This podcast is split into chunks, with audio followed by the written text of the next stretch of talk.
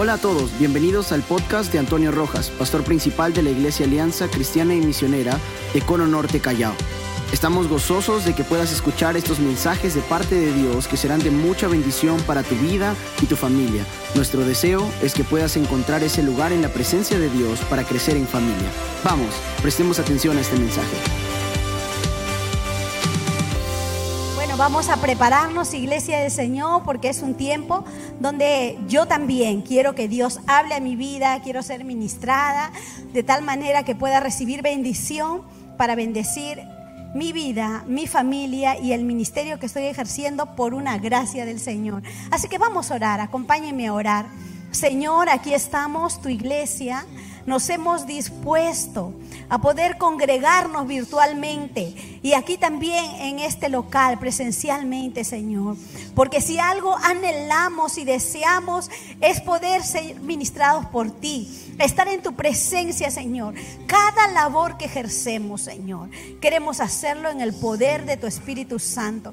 Por eso, Señor, te pedimos que tú nos hables de manera personal Háblanos que tu pueblo CNC está presente para escuchar tu voz. Te lo pedimos en el nombre de Jesús. Amén y amén. Dios use esta mañana una vez más a nuestro pastor. Amén, amén. Bueno, cada domingo siempre es una grandiosa oportunidad para recibir una palabra del cielo para nuestras vidas. Yo todavía me he quedado con el mensaje del domingo pasado, lo he saboreado, lo he masticado, lo he ah, recibido en mi corazón, lo he aplicado a mi vida. Esta semana para mí ha sido una semana preciosa, bendecida, eh, de amor, de, reconciliación, de perdón. Y, todavía continúo, todavía continúo. y la verdad es que si algo deseo, no es dar una nueva oportunidad a algunas personas, sino espero que me den una nueva oportunidad. Y creo que de eso se trata la vida cristiana. La vida cristiana tiene que ver con que nosotros nos parezcamos cada día más a nuestro Señor Jesucristo, en amor, en compasión, en misericordia. Y lo que vamos a compartir en esta mañana me bendice mucho, ¿no? Porque mientras voy estudiando estos libros proféticos, eh, descubro que, que, Dios ha insistido en algo constantemente y es en que tengamos un corazón puro, en un corazón puro. Si algo he tenido que desafiar a mis hijos desde la infancia, desde la adolescencia, es a mantener el corazón puro. Si algo le he pedido a mi esposa cuando hemos conversado de muchas situaciones que nos ha pasado en la vida, es mantener el corazón puro. Si algo le he transmitido al equipo pastoral cuando hemos pasado tormentas y dificultades, es mantener el corazón puro. Si algo le he enseñado a la iglesia todo este tiempo, es que podamos mantener el corazón puro. Eso significa sin amargura, sin resentimiento, sin odio, sin venganzas, sin murmuraciones, sin espíritu de destrucción, porque creo que de eso se trata la vida cristiana. Eh, y, y el desafío es grande. Así que creo que durante este mes en que estaremos hablando acerca de una nueva oportunidad, creo que tenemos que pensar de esa manera. Porque uno no puede decir, bueno, ya Dios me habló, ahora sí, te voy a dar una nueva oportunidad. No, no, no, no, no.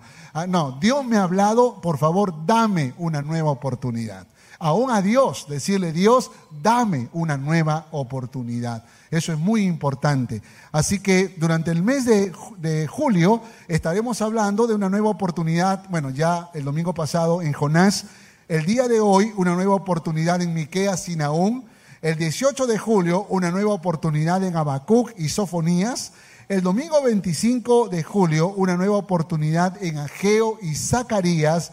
Y estamos agregando, para terminar el Antiguo Testamento, porque es increíble, estamos llegando a julio cerrando los libros del Antiguo Testamento. El primero de agosto estaremos hablando de una nueva oportunidad en Malaquías.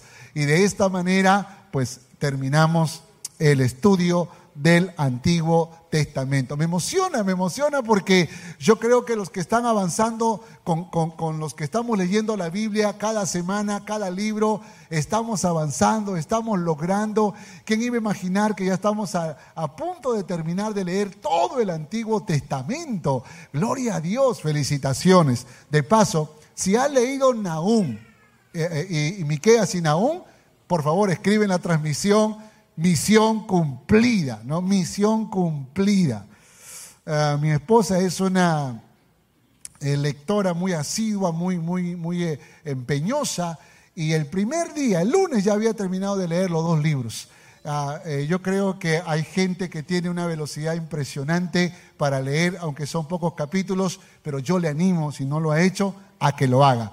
El Señor le dará una nueva oportunidad para que usted pueda leer y así poder avanzar. Muy bien, vamos con, la, con la introducción. Vamos con la introducción porque creo que es muy importante que podamos entender lo que la palabra del Señor nos enseña. Ahí usted verá en la pantalla algunos algunos nombres de profetas como Jonás, Oseas, Isaías, Miqueas y Naúm y los años de ministerio que ellos realizaron. Y, inclusive los años en los que pudo o pudieron haber hecho el ministerio y hacia dónde se dirigieron. Entonces, ¿por qué razón he puesto más de los dos profetas que vamos a estudiar?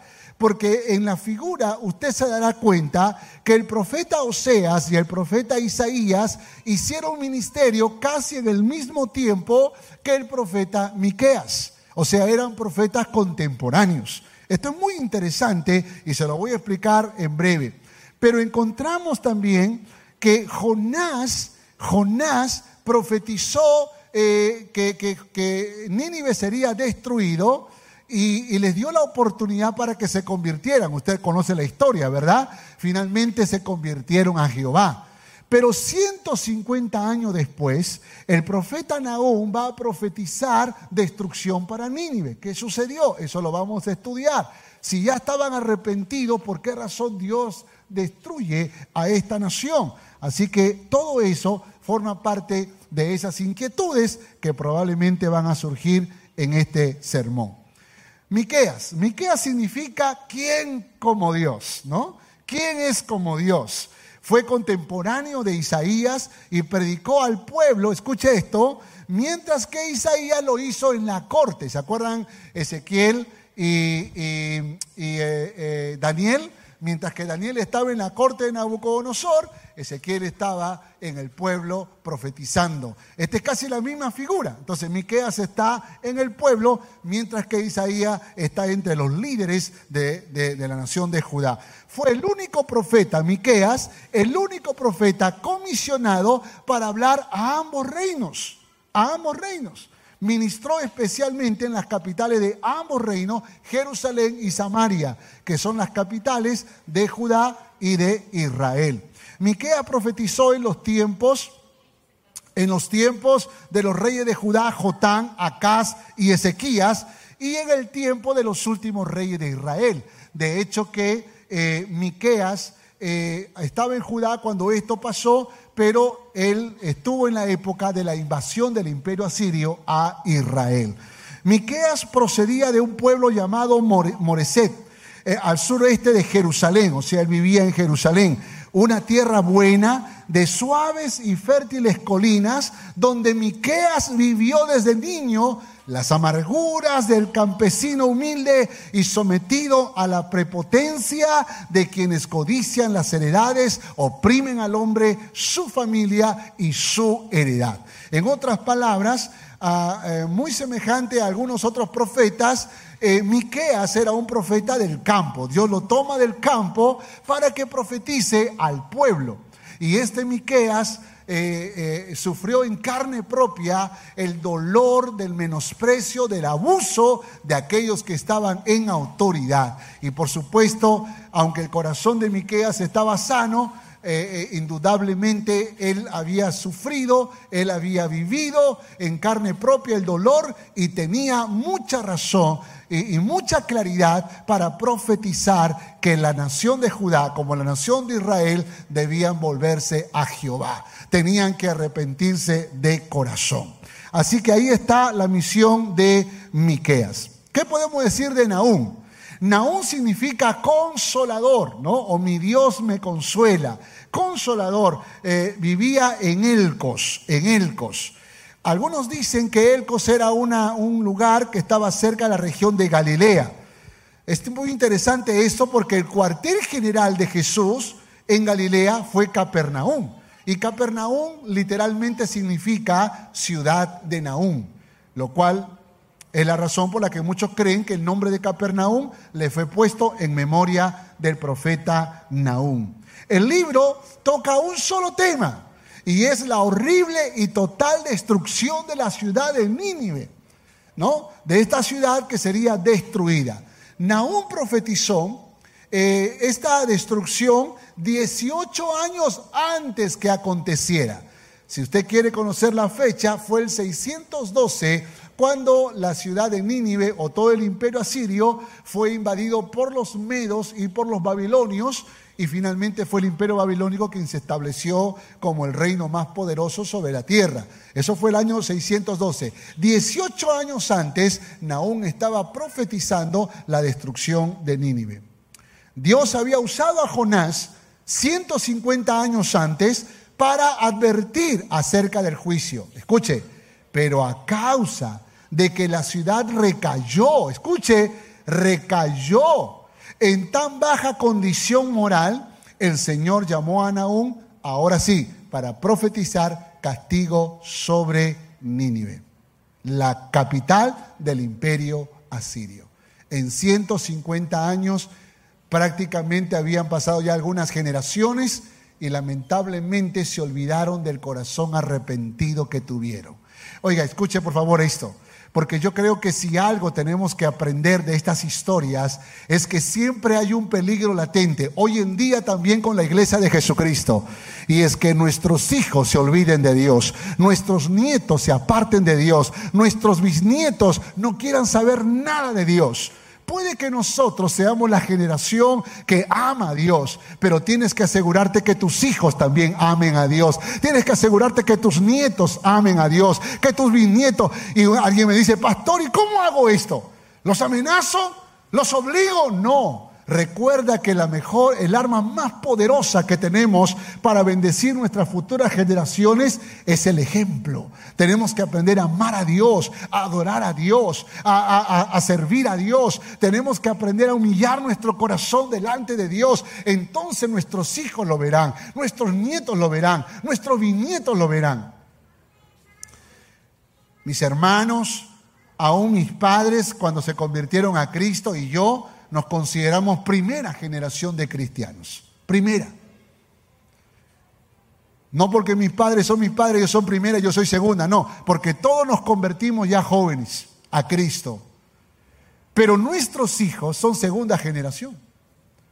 Y claro, voy a hablar de la familia Rojas, ¿eh? no voy a hablar de ninguna otra. Cuando yo veo a mis hijos, cuando yo veo a mis sobrinos, yo digo, ay Dios, por favor, estos si tienen hijos ahorita, probablemente los hijos ya no van a ser cristianos, porque hay que traerlos a la iglesia, hay que animarlos, hay que convencerlos. Entonces yo digo, no, vamos a orar por ellos, vamos a inspirarles, vamos a, sembrarles en el corazón eh, esto, esto que es tan importante. Y claro, entre la amenaza y la inspiración a veces hay una línea delgada. Porque recuerdo que cuando mis hijos eran niños, eh, puede que siempre uno que otro no quería ir a la iglesia. Y la mamá decía, bueno, si no van, no hay comida.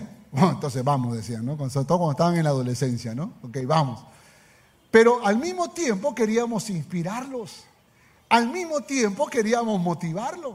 Recuerdo uno de mis hijos se paró en la puerta y dijo, no, no vas a la iglesia, escoge Dios o yo. Escogí a Dios en el momento, hermanos. ¿Por qué razón? Porque creo que es importante que nosotros aprendamos a inspirar a la siguiente generación. ¿Cuánto dicen amén a esto? Inspirar a la siguiente generación.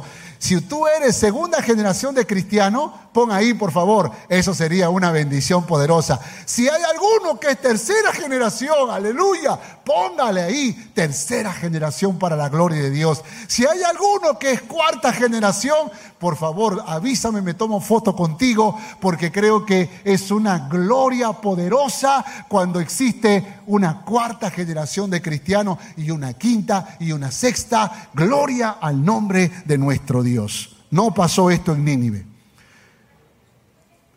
Rápidamente mi bosquejo. Dios nos dio una nueva oportunidad para qué? Escuche, tres cosas, tres puntos, rapidito. Uno, para arrepentimiento. Dos, para santificación. Y tres, para reivindicación. Le va a encantar lo que le voy a enseñar en esta mañana. ¿Qué reflexiones encontramos en los libros de Miqueas y aún sobre el tema de una nueva oportunidad? Dios es Dios de oportunidades y siempre habrá una nueva oportunidad. Dígale que está a su lado. Siempre habrá una nueva oportunidad para la reivindicación. Para la reivindicación. Pero siempre y cuando haya arrepentimiento y santificación. Wow. Esto es escalonado. Primero es arrepentimiento luego es santificación y luego reivindicación. Ay, ya, ya quiero estar en el tercer punto. Primero, rápidamente, una nueva oportunidad para arrepentimiento. Miqueas capítulo 1, versos 6 al 9. Rápidamente. Dice, haré pues de Samaria montones de ruinas y tierra para plantar viñas, y derramaré sus piedras por el valle y descubriré sus cimientos, y todos sus estatutos serán despedazados, y todos sus dones serán quemados en fuego, y asolaré todos sus ídolos, porque sus dones, porque de dones de rameras los juntó, y a dones de rameras volverán. Por eso lamentaré y aullaré y andaré despojado y desnudo. Haré aullido como de chacales y lamento como de avestruces, porque su llaga es dolorosa y llegó hasta Judá, llegó hasta la puerta de mi pueblo Jerusalén. ¡Wow! ¡Qué tremenda palabra! Bueno, pues aquí lo que vemos es que el profeta Miqueas está desafiando a la nación de Israel y a la nación de Judá al arrepentimiento. Arrepiéntanse para que no venga el castigo. Arrepiéntanse para que ustedes puedan saborear la gracia y la misericordia de Dios. Arrepiéntanse porque el castigo es inminente. Así que cuando, cuando Miqueas profetiza, provoca una confrontación. Y esto es lo que eh, Miqueas está haciendo. Miqueas los impulsa al arrepentimiento para evitar el juicio de Dios. Finalmente, a falta de arrepentimiento, Miqueas va a profetizar la invasión del imperio asirio a la nación de Israel. Si ustedes no se arrepienten, el juicio vendrá sobre ustedes. Y algunos estudiosos dicen que Miqueas eh, profetizó esto como 10 años antes de la gran invasión a Siria. Es muy importante que nosotros entendamos que Dios está esperando que procedamos en arrepentimiento. Es la invitación a que nos arrepintamos. Y creo que Dios es grande en misericordia para darnos nuevas oportunidades. ¿Quién puede decir que Dios fue severo con Israel y Judá? ¿Quién podría decir que Dios no tuvo paciencia? ¿Quién podría decir que Dios no tuvo compasión de su, de su pueblo? Viéndolo desde que salieron de Egipto, fue un pueblo que se rebeló por siglos. Un pueblo que desobedeció. Cuantas veces eh, pudiéramos recordar alguna historia eh, eh, en, todos los años y siglos de la antigüedad. Un pueblo que no supo valorar, que no supo apreciar a Dios. Pero a pesar de eso, Dios le dijo, yo te voy a dar una nueva oportunidad, pero arrepiéntete. Por esa razón decimos que hay una nueva oportunidad para el arrepentimiento. Y creo que es importante que nosotros, si tú lo arruinaste una vez, lo arruinaste dos veces, lo arruinaste tres veces, lo arruinaste cuatro veces, ¿habrá oportunidad para mí? ¿Se acuerdan cuando alguien le dijo a Jesús, ¿cuántas veces tengo que perdonar a mi hermano?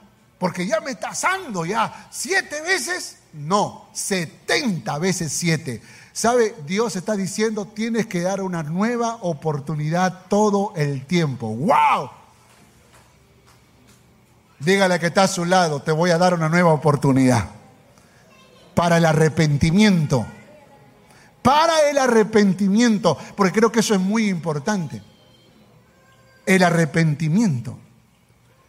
Y sabe, una de las cosas que me sorprende es que Miqueas dice, "Por eso lamentaré y aullaré."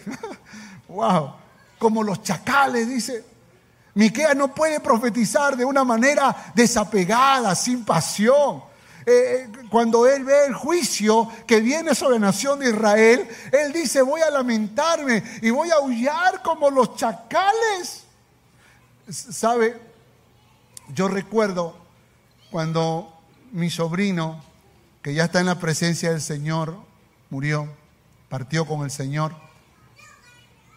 Yo fui al hospital cambiando los planes porque estábamos rumbo a un EBEC y tuvimos que cambiar los planes y yo fui al hospital. Mi hermano me estaba esperando. No había todavía tenido contacto, o sea, habían hermanos allí, pero nadie de confianza. Juan y yo somos grandes amigos.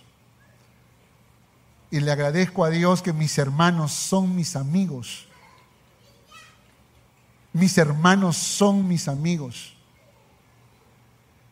Y él me estaba esperando. Y cuando yo fui y lo abracé, nunca voy a olvidar a mi hermano. Gritaba, pero gritaba como un aullido de chacal, como un aullido de lobo.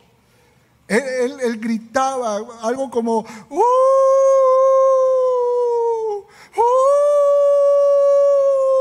Gritaba tan fuerte, tan fuerte, que parecía que de, su alma salía el dolor, salía la angustia, salía la tristeza.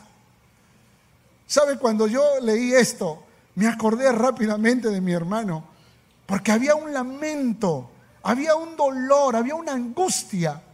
Y ojalá nosotros los predicadores, ojalá nosotros los predicadores, pudiéramos predicar con esa angustia, con ese lamento en el corazón.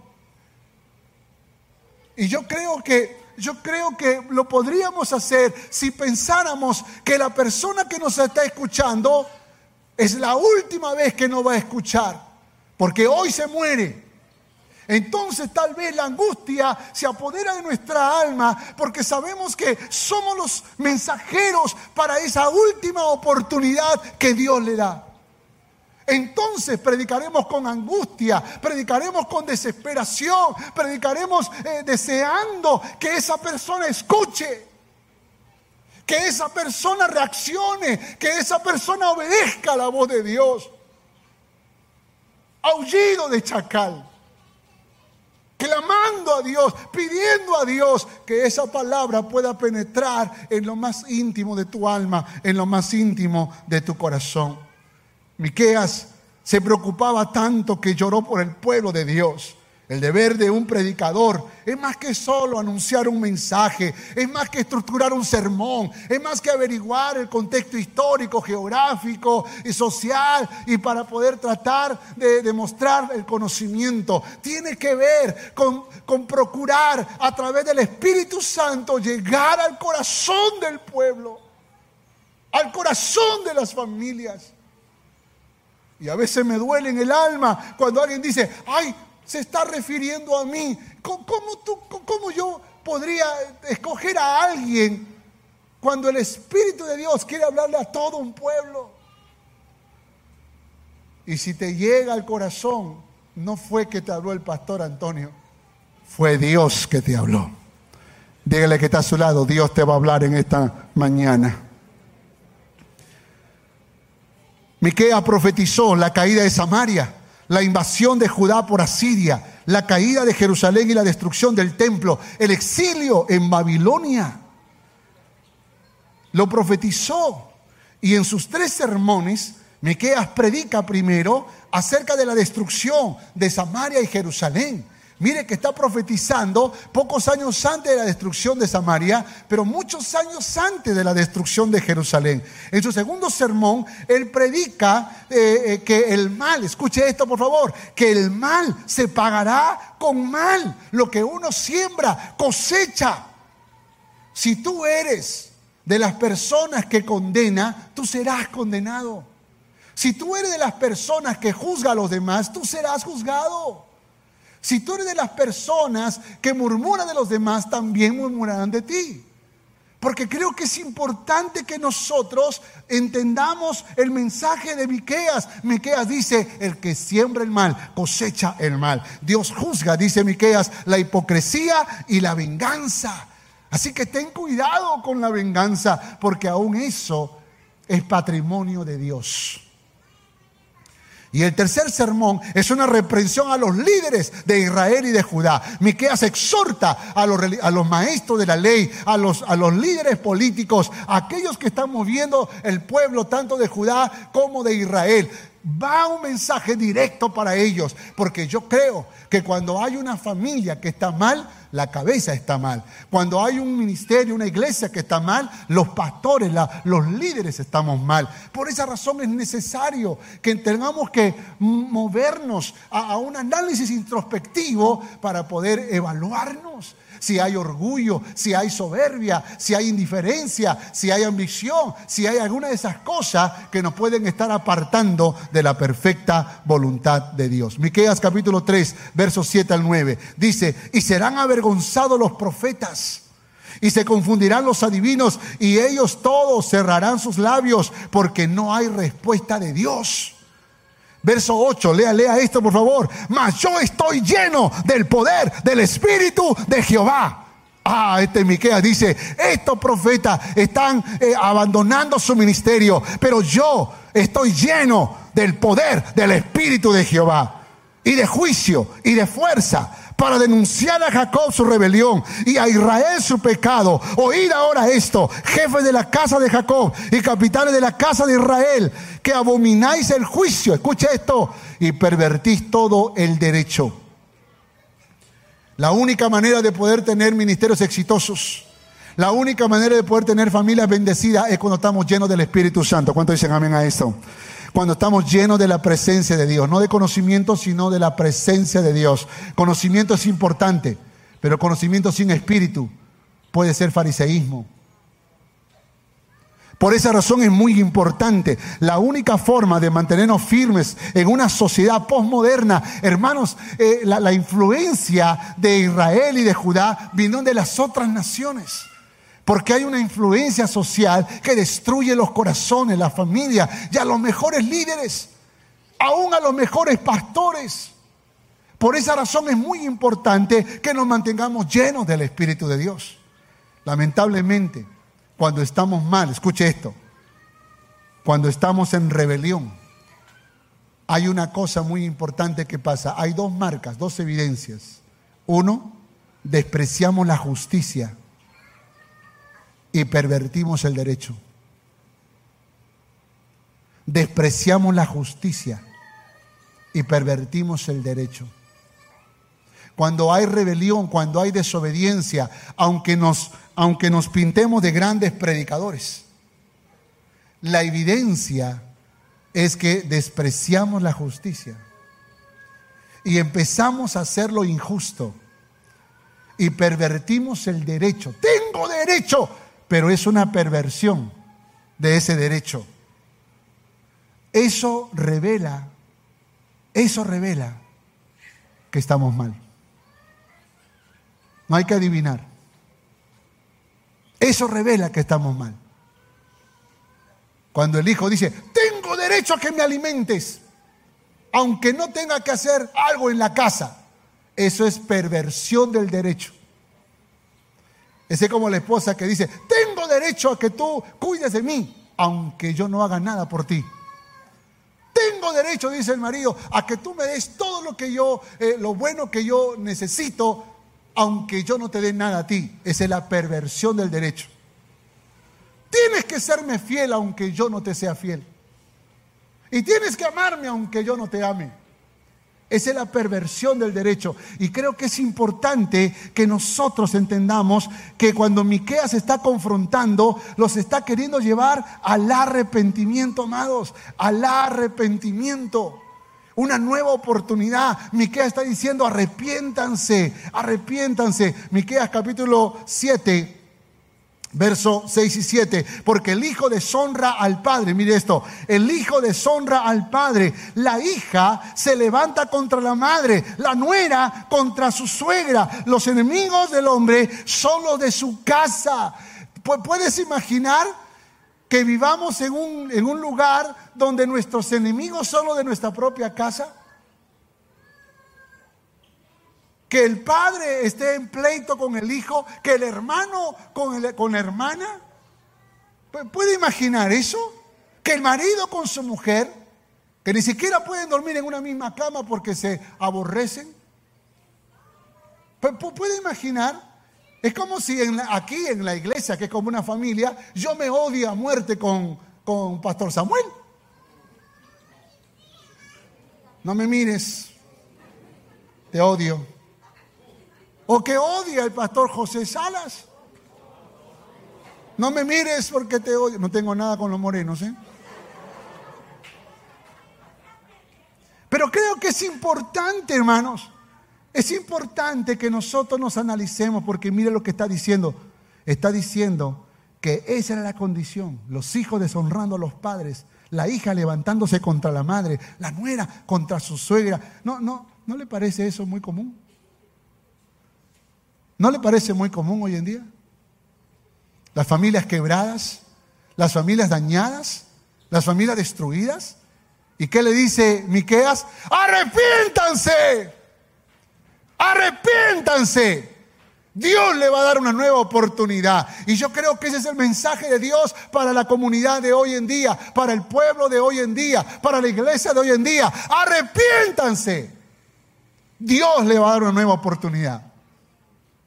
Dígale que está a su lado, tienes una nueva oportunidad para arrepentirte. Verso 7, mas miraré yo, mas yo, perdón, a Jehová miraré, esperaré al Dios de mi salvación, el Dios mío me oirá. ¡Wow! Miqueas da en el clavo. Miqueas acierta con precisión. Miquea dice, mas yo miraré a Jehová, el Dios mío me oirá. En esa cultura inmersa en pecado, habrían pocas personas que podrían mirar a Jehová. Miquea se pone como ejemplo de lo que debemos hacer. Miquea dice, es verdad, hay crisis en las familias, es verdad, hay crisis de relación, pero yo voy a mirar a Jehová y voy a esperar en el Dios de mi salvación. Escuche, cuando no se resuelve un problema entre marido y mujer, cuando no se resuelve un problema entre hermanos de sangre, cuando no se resuelve un problema entre padres e hijos, cuando no se resuelve un problema entre amigos pastores, el problema es el pecado que no nos deja mirar a Dios. Abrazamos la amargura, el odio, la venganza, abrazamos estos sentimientos que son diabólicos, satánicos. Y los preferimos antes que el amor y el perdón, la misericordia, la compasión. Y eso revela que estamos mal. Mas yo a Jehová miraré, esperaré al Dios de mi salvación. Por eso en el verso 5, que no está en la diapositiva, el verso 5 del capítulo, de, este capítulo que estamos leyendo, 7, dice, no creáis en amigo, dice, ni confíes en príncipe. De la que duerme a tu lado, cuídate, o sea, cuídate de tu esposa. No abras tu boca, dice, no abras. Literal, así está el verso 5. Dice, pero ¿cómo? Se supone que debo confiar en mi amigo. Se supone que debo confiar en mi príncipe. Se supone que debo confiar en mi esposa. Se supone que tengo que hablar. Pero él dice, no creas en el amigo, no confíes en el príncipe, ni con la que duerme a tu lado, otra versión dice la esposa, ni abras tu boca. Dice, ¿cómo? Es que la situación estaba tan horrible, tan horrible, que ni siquiera se podía confiar en la esposa, en el esposo. Qué terrible. Qué terrible. Esto me hace recordar como cuando en la historia de Esther, ¿se acuerdan de la historia de Esther? este Amán le dice a su esposa Ceres, ay que este Mardoqueo me molesta mucho. ¿Y qué le dice la esposa? Mátalo. Ahórcalo, dice. Sin compasión, sin misericordia. Y creo que hay esposos que saben que las esposas son bravas y prefieren no contarles nada.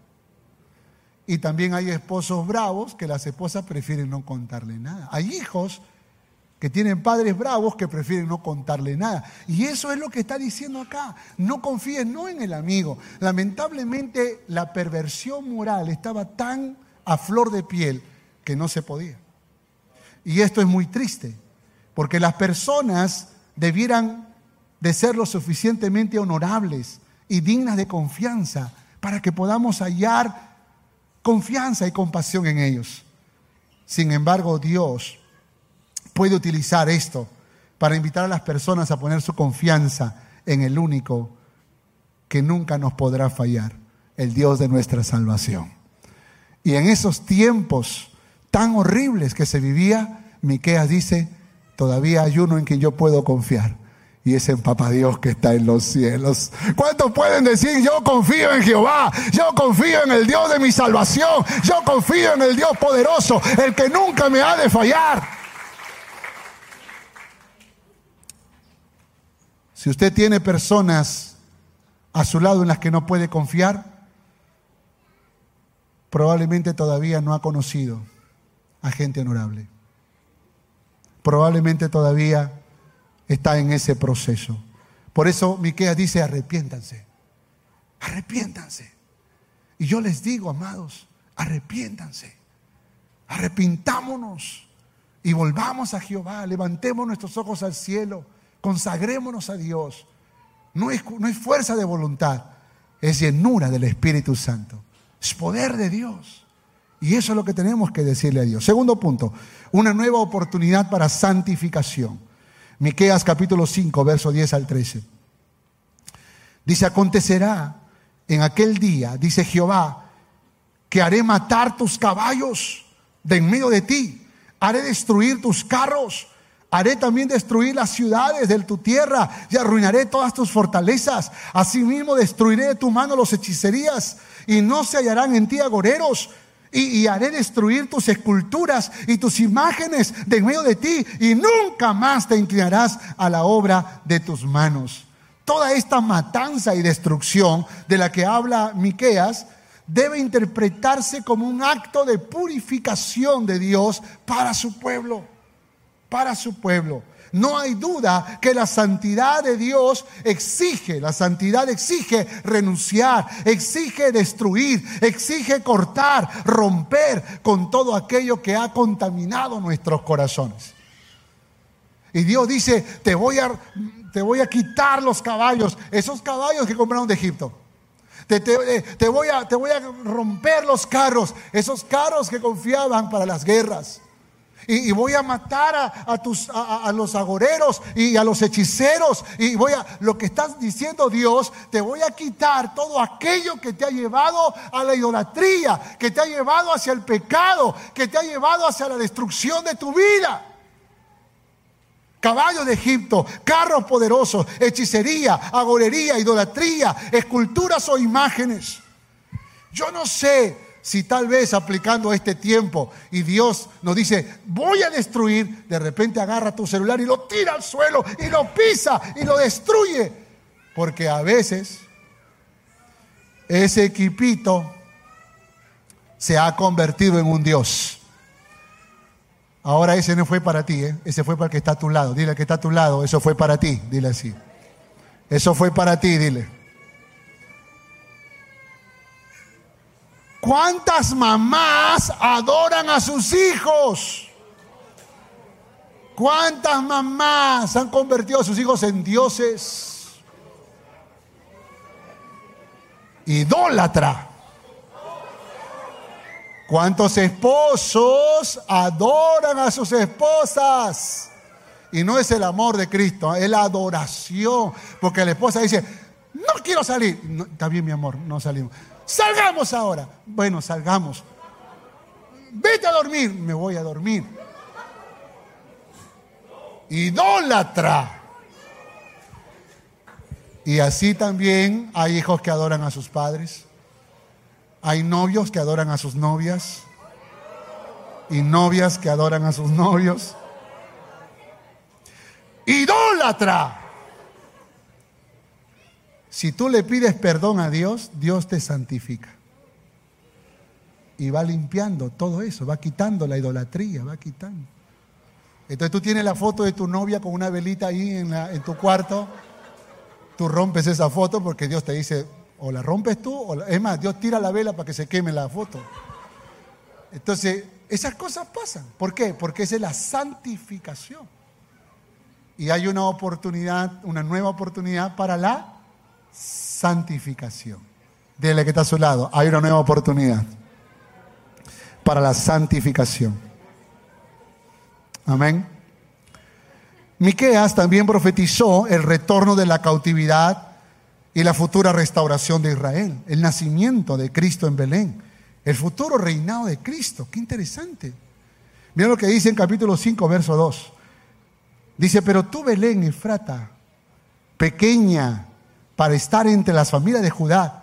De ti me saldrá el que será Señor de Israel. Y sus salidas son desde el principio, desde los días de la eternidad. Qué maravilloso. Aquí vemos entonces que dentro de las profecías de Miqueas establece un tiempo donde la nación de Israel será purificada, será santificada, tendrá una nueva oportunidad. Y, creo que Creo que la nación de Israel tuvo esa oportunidad cuando Cristo vino por primera vez. ¿Cuánto dicen amén a esto? Porque nació la iglesia, ¿sí o no? Nació la iglesia en Jerusalén. En otras palabras, Dios purificó a esta nación de Israel. No todos se convirtieron, pero hubo un pueblo, una comunidad, 120 personas que esperaron el advenimiento del Espíritu Santo. Dios empezó a santificar después de arrepentirse. Primero es el arrepentimiento y luego es la santificación. Tú no le puedes decir a Dios, no le puedes decir, Dios, odio a esta persona, la odio a muerte, lo odio, pero santifícame. No puedes. Primero tendrías que arrepentirte de ese odio para que luego experimentes santificación. Porque sin arrepentimiento no hay santificación. Arrepiéntanse, dijo Pedro. Cuando la oportunidad le llegó a la iglesia, a, los, al pueblo de Israel. Y cuando Jesús venga por segunda vez, habrá otra gran oportunidad para Israel de santificarlo, pero para los que se arrepienten. Entonces está diciendo, viene un nuevo tiempo, un tiempo de santificación, un tiempo de purificación, este pasaje, me encanta esto porque, porque eh, fue cifrado por los principales sacerdotes y maestros de la ley cuando Herodes preguntó sobre el nacimiento del Mesías. Belén significa casa de pan y Jesús es el pan de vida. Esta gloriosa forma o promesa, perdón, fue cumplida en Cristo Jesús y la voz profética de Miqueas declara que aunque Jesús vino de Belén, su comienzo no fue allí. Dice la palabra, sus salidas salen desde el principio. En otras palabras, es el alfa y el omega. Existió antes que existiera el mundo. La Biblia, amados hermanos, nos deja claramente esto, que Jesús es Dios. Y este es el principio más poderoso que nos da la claridad de que podemos ser santificados si nos arrepentimos de corazón. Qué tremendo, qué maravilla. Por esa razón, Miqueas hace una declaración, una declaración por el reinado universal de Jehová. Mira lo que dice, Miqueas 4:5. Aunque todos los pueblos anden cada uno en el nombre de su Dios, nosotros con todo andaremos en el nombre de Jehová, nuestro Dios, eternamente y para siempre. Esa declaración tiene que ver con el poder de la santificación. Porque cuando un corazón está santificado, entonces glorifica el nombre de nuestro Dios. Glorifica a Jehová Dios. No andaremos, dice nosotros con, todo, perdón, andaremos en el nombre de Jehová, nuestro Dios, eternamente y para siempre. ¿Cuánto dicen amén? Por favor, repita esto. Nosotros, con todo, andaremos en el nombre de Jehová. Andaremos en el nombre de Jehová. Eso, ese es el fruto, es el resultado de un corazón santificado. Pero el corazón que no se ha santificado quiere seguir en parrandas, quiere seguir en borracheras, quiere seguir en adulterios, quiere seguir en fornicaciones, quiere seguir en mentiras, quiere seguir en chismosería, quiere seguir en tantas maldades y el domingo ir a la iglesia. Pero nosotros, nosotros, dice la palabra, con todo andaremos en el nombre de Jehová, nuestro Dios, desde ahora y para siempre. Esa declaración tenemos que hacerla cada día de nuestra vida. Vamos, si tiene la familia a su lado, dígale, nosotros andaremos, nosotros andaremos en el nombre de Jehová. En el nombre de Jehová. Gloria a Dios. Miqueas 6:8. Oh hombre, santificación, acuérdense, nueva oportunidad para santificación. Miqueas 6:8. Oh hombre, él te ha declarado lo que es bueno. ¿Y qué pide Jehová de ti? Solamente hacer qué? Justicia, amar misericordia y humillarte ante Dios. ¡Wow! Cuando un corazón es santificado, desarrolla tres marcas indiscutibles. Escuche, escuche. Primero, hacer justicia. No ser justiciero, ¿eh? Hacer justicia, o sea, es decir, hacer lo justo. Segundo, amar misericordia. Ajá. No solo, ay, a mí sí, yo sí, pastor, yo sí soy justo. No, no, pero tiene, son tres, son tres. Amar, hacer justicia, amar misericordia y humillarte ante Dios. No es lo que dices, sino lo que demuestras. No solo debemos serlo, sino parecerlo. Debemos darnos una nueva oportunidad para santificarnos. Por esa razón es importante. Y por esa razón nosotros nos damos cuenta cuando alguien está actuando bien. Porque puede intentar ser justo, pero sin misericordia y sin humillarse ante Dios. ¿Es posible eso? Y ahí es donde creo que es importante que nosotros entendamos la necesidad de venir a Dios para ser santificados. No que tú por tu propia fuerza, no que tú por tu propia voluntad, sino que humilles tu corazón delante de Dios y le digas, Señor, santifícame, rompe este orgullo, quebranta esta, esta sed de venganza, arranca, Señor, estos malos pensamientos, arranca estos malos sentimientos, santifícame, Señor. Y ahí es cuando nosotros somos santificados. Sabe, la vida está llena de buenas y malas noticias. Lo importante es saber escuchar las buenas noticias y discernir si las malas vienen de un corazón puro. Porque Dios nos ha hecho cofres de tesoros. Amén. Dios nos ha hecho cofres de tesoros para que las perlas más preciosas estén en nuestro corazón pero alguien nos convierte en tachos de basura. Y tacho de basura es cuando alguien abre su corazón para escuchar murmuraciones, comentarios y hablar mal de una y de otra persona. Pregunta, ¿tú eres un cofre de tesoro o eres un tacho de basura? Porque de acuerdo a lo que tú crees que eres, así te van a tratar. Por esa razón es muy importante que nosotros recordemos que somos cofres de tesoro. ¿Cuántos dicen amén? Diga que está a su lado, tú eres un hermoso cofre de tesoro. Vamos, dile, tú eres un hermoso cofre de tesoro. Por esa razón no es lo que dices, sino lo que demuestras. No es lo que debemos, no, no solo que debemos serlo, sino parecerlo. Qué maravilla es saber que cuando Dios nos santifica, en ese proceso nos limpia de culpa, sana nuestros recuerdos y nos hace saber que, que olvida nuestras faltas. ¿Y por qué digo esto? Mira lo que dice, me encanta, Miqueas 7, 18, 19. Yo, yo lo digo siempre esto porque me bendice. Miqueas 7, 18, 19. Si puedes subrayarlo en tu Biblia. ¿Qué Dios como tú?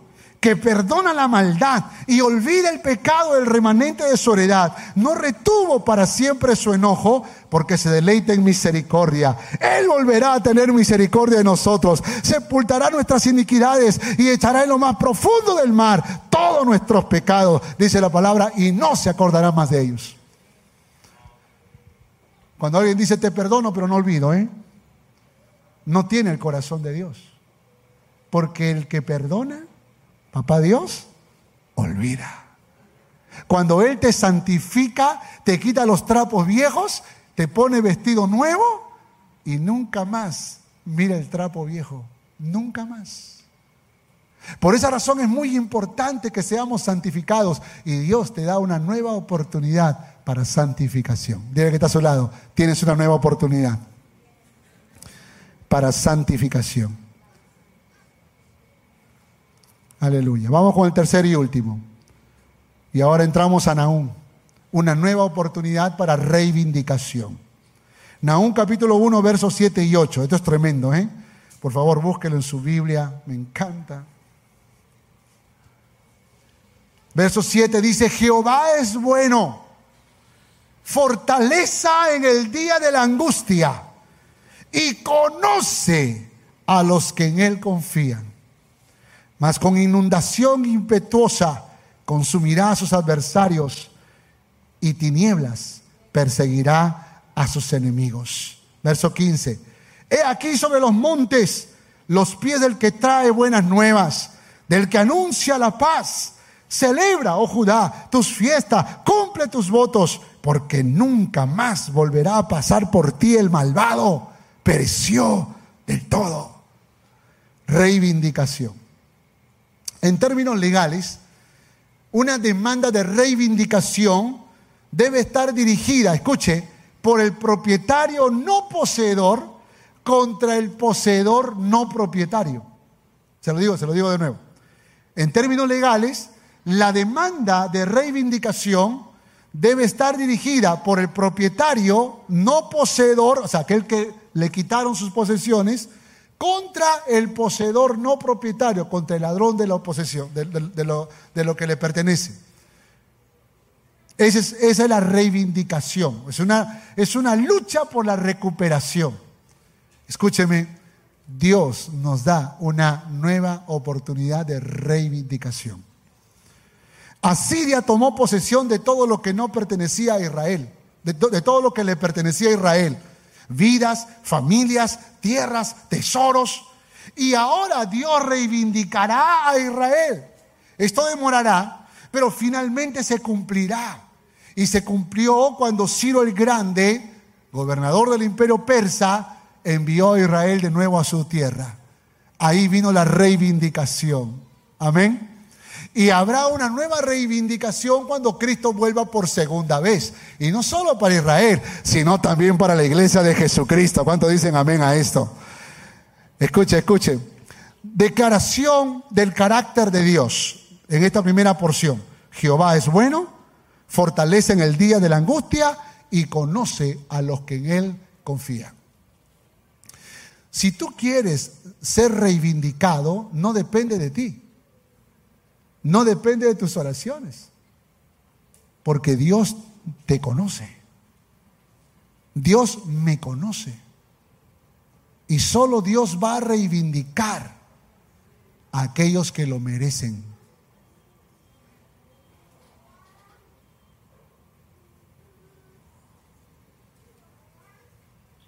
Amén. Amén. La declaración de Nahum expresa la razón por la cual Dios reivindicará a Israel.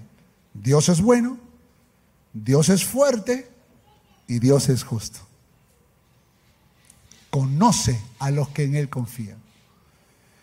Ahora, lo voy a hablar por mí, no voy a hablar por nadie. Pero algunas veces yo he cantado, confío en ti Señor, confío, confío, he orado, confío en ti Señor, confío en ti Señor. Pero he escuchado a veces la voz de Dios que me dice, ¿en verdad confías en mí? Porque yo te conozco. Yo te conozco.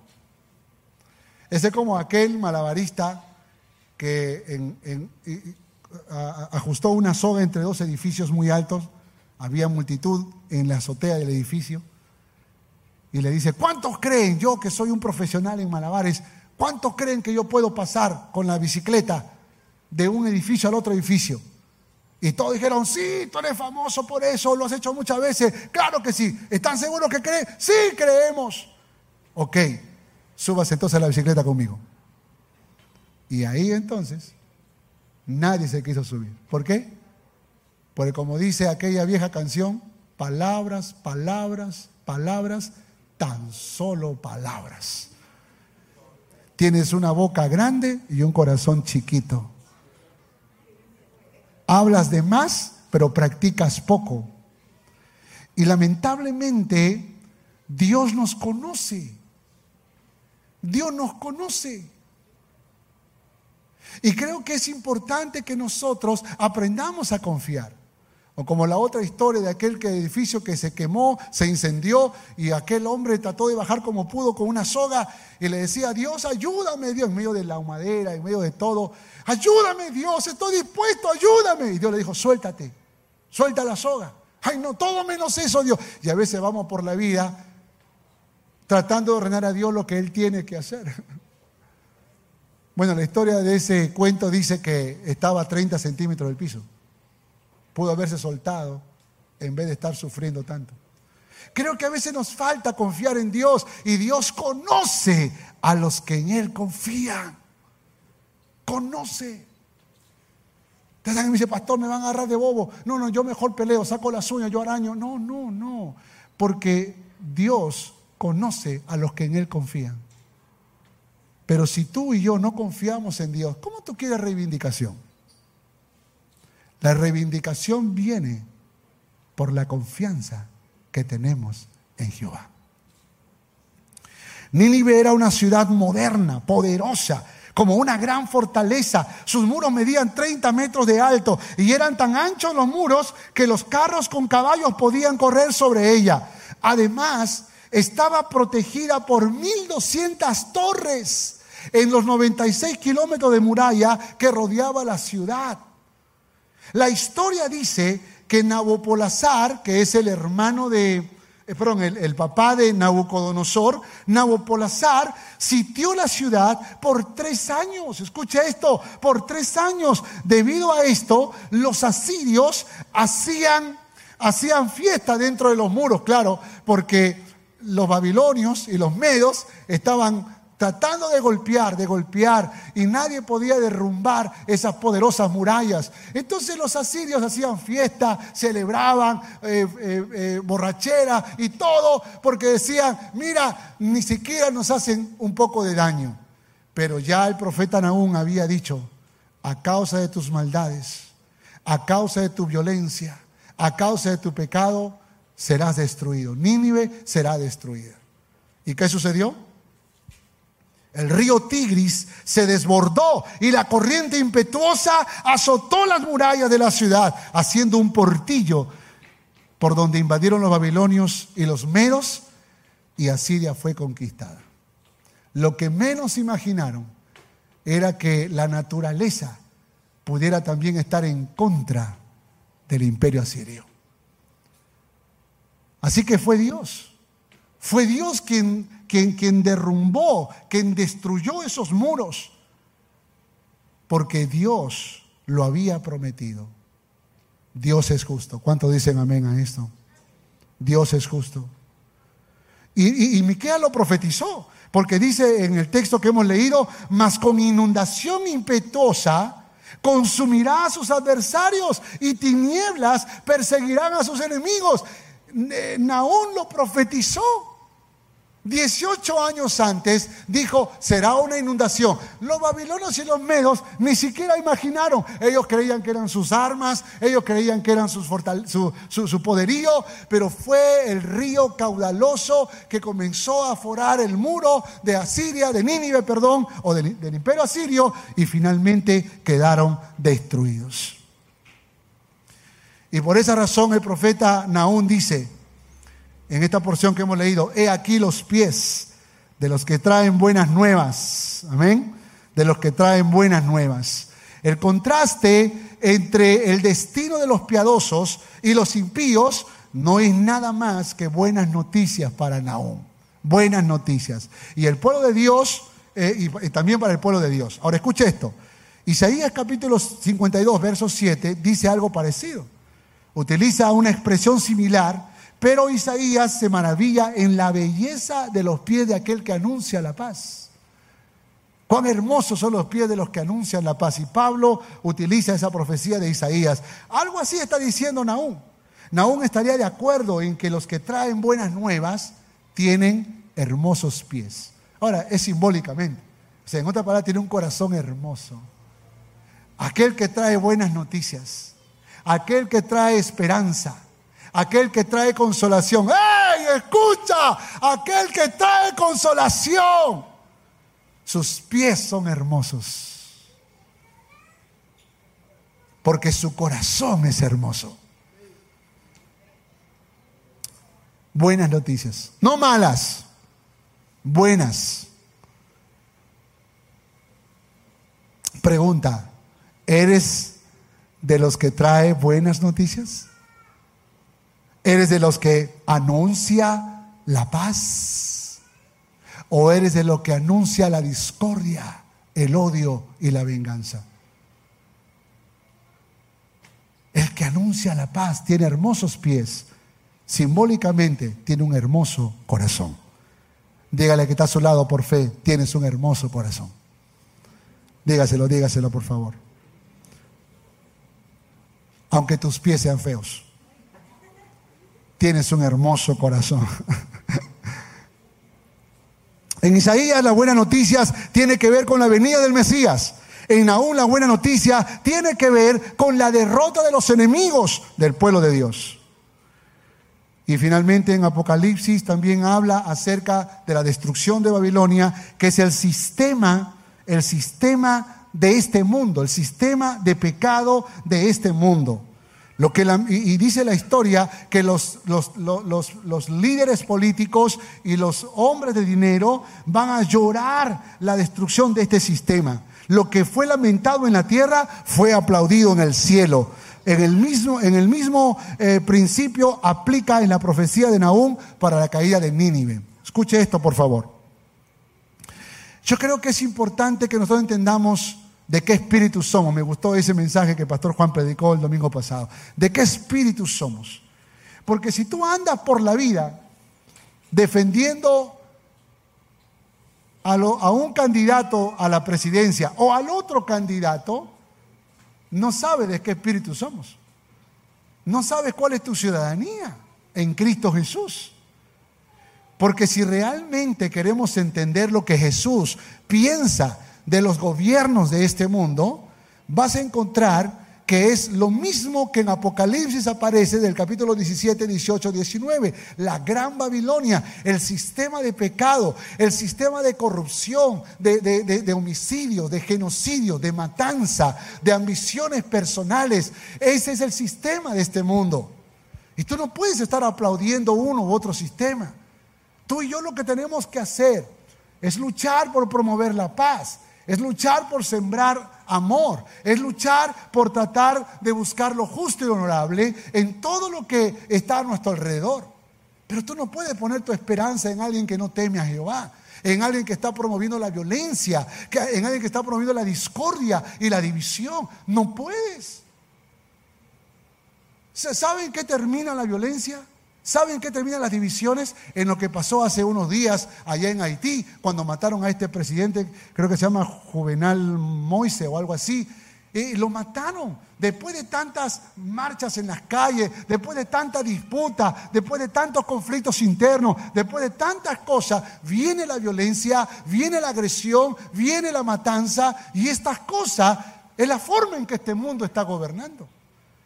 Sabrán que antes de este presidente que fue muerto, el, último, antes de este fue JFK.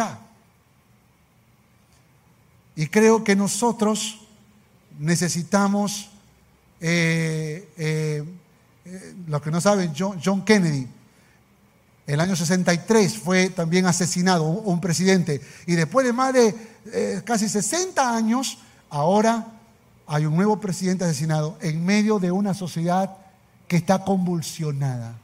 Pregunta, ¿nuestra sociedad está convulsionada? ¿Estamos viviendo discordias y divisiones?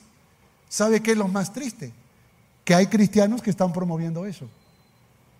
¿Eso te hace un mensajero de paz? ¿Te hace un anunciador de buenas nuevas? Porque esa es nuestra misión. Nuestra misión es anunciar la buena nueva. ¿Cómo tú quieres reivindicación si no estás anunciando las buenas nuevas? Tenemos que cumplir con el mandato. Y por esa razón dice, celebra tus fiestas, cumple tus votos, cumple tus promesas. Porque aun cuando Dios te va a reivindicar, eso no significa que tú tengas que bajar la guardia. Tienes que ser obediente hasta el último día de tu vida. Quiero terminar con esto. Yo creo, yo creo que lo que está diciendo acá Dios es que un día Él nos va a reivindicar. Y luego el capítulo 2 y el capítulo 3 habla acerca de cómo finalmente Nínive será destruida. Una ciudad que no supo conservar su temor de Jehová. Una nación a quien Dios le dio una oportunidad. Es más, Dios quería reivindicar también a Siria en su época, pero lamentablemente no la supo aprovechar. Los hijos, los hijos de los hijos y los hijos de los hijos de sus hijos se rebelaron ante Jehová. Y cuando hay rebelión, no hay reivindicación. Dios quiere devolverte todo lo que el diablo te ha robado. El diablo te ha robado la paz, te ha robado la armonía, te ha robado la felicidad, te ha robado probablemente tu trabajo, tu negocio, tu matrimonio, te ha robado tus hijos, te ha robado cosas valiosas en tu corazón. Eh, ya lo decía el, profeta Joel, lo que, lo que te ha quitado la, oruga, eh, el saltón, el revoltón y la langosta, te será devuelta. Eso es reivindicación y Dios también ha de devolverte que el diablo te ha querido quitar. Pero todo empieza con arrepentimiento y santificación. Porque donde hay un corazón santificado, entonces Dios abre las compuertas de los cielos y derrama bendición hasta que sobreabunde.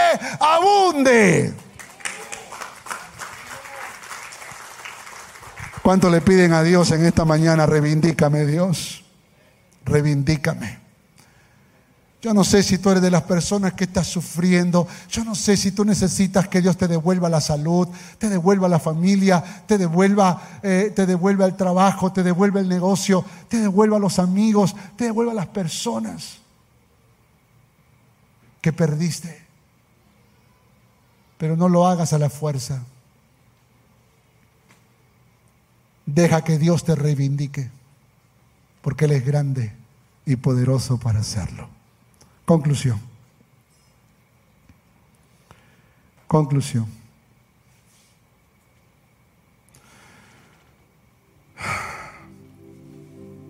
Una nueva oportunidad para arrepentimiento. Dios es paciente esperando que procedamos en arrepentimiento. Una nueva oportunidad para santificación. Cuando nos arrepentimos, empieza la purificación. Dios trata con nosotros, nos limpia y sana nuestras heridas. Una nueva oportunidad para la reivindicación. Entonces Dios empieza a devolverte todo lo que perdiste. Y aún te dará más. Te dará honra. Te dará recompensa. Y te dará ese premio que tú tanto esperabas.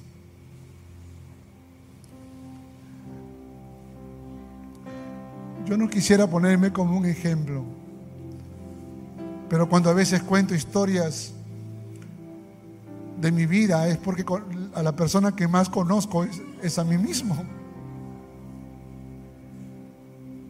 Solo Dios sabe que mi familia y yo hemos pasado por muchos sufrimientos, amenazas de muerte, traiciones, murmuraciones, que hemos pasado por gente que ha querido nuestra ruina, nuestra destrucción.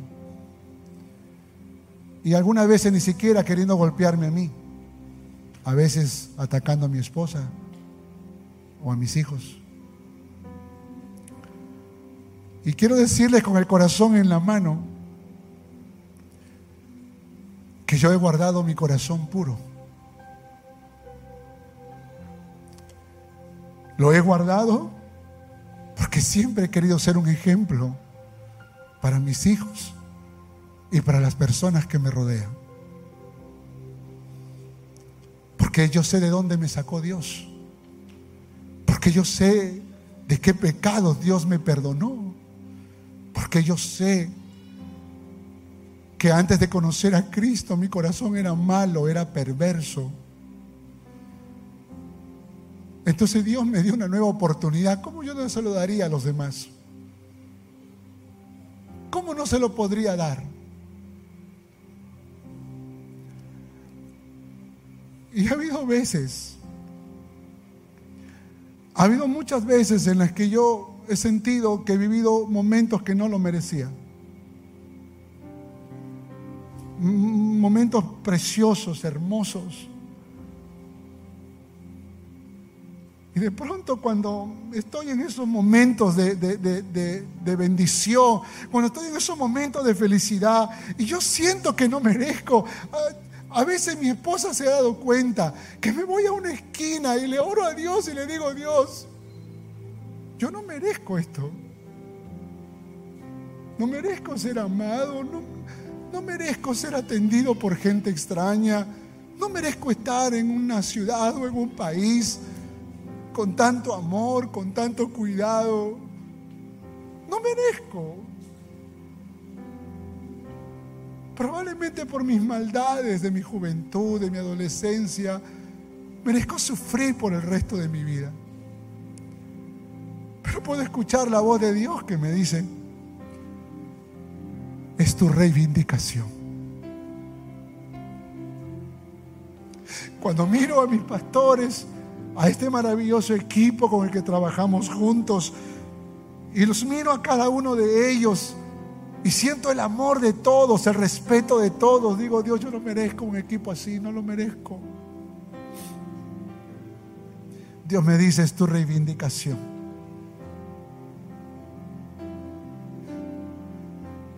Cuando veo a mis hijos que me respetan, que me aman, que sirven a Dios, que están dispuestos a perdonar, a seguir amando. Y le digo, Dios, ni siquiera merezco los hijos que tengo. Dios me dice, es tu reivindicación. Dios no tiene hijos favoritos. Lo que Dios hizo conmigo, lo puede hacer contigo también. Vamos a orar.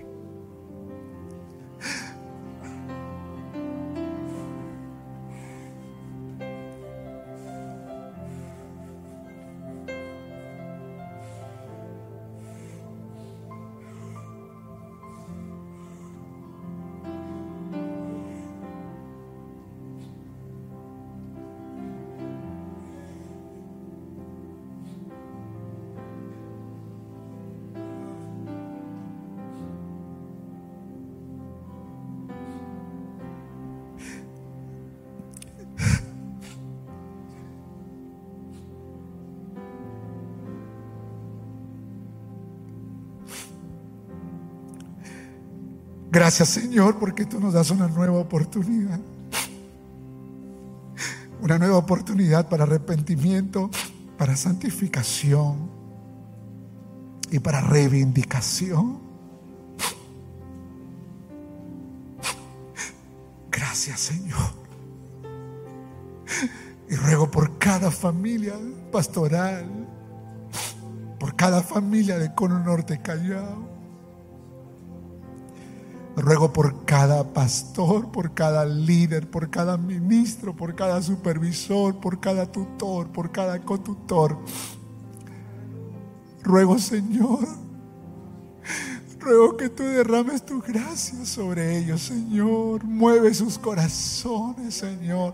Por cada familia de Cono Norte Callao, Señor. Oro Padre Santo para que tú hagas volver el corazón de los hijos a los padres, el corazón de los padres al de los hijos, del marido a su mujer, de la mujer a su marido. Oro Señor para que tu gloria descienda sobre ellos. Oro Señor para que tú los limpies. Señor, sus corazones arrepentidos, Señor, sean lavados, sean limpiados. Reivindícalos, Señor. Abre las compuertas de los cielos y derrama bendición hasta que sobreabunde. Que el poder de tu gracia sea sobre sus vidas. Que el poder de tu resurrección opere en sus corazones. Llévalo, Señor, de gloria en gloria, de victoria en victoria, Señor.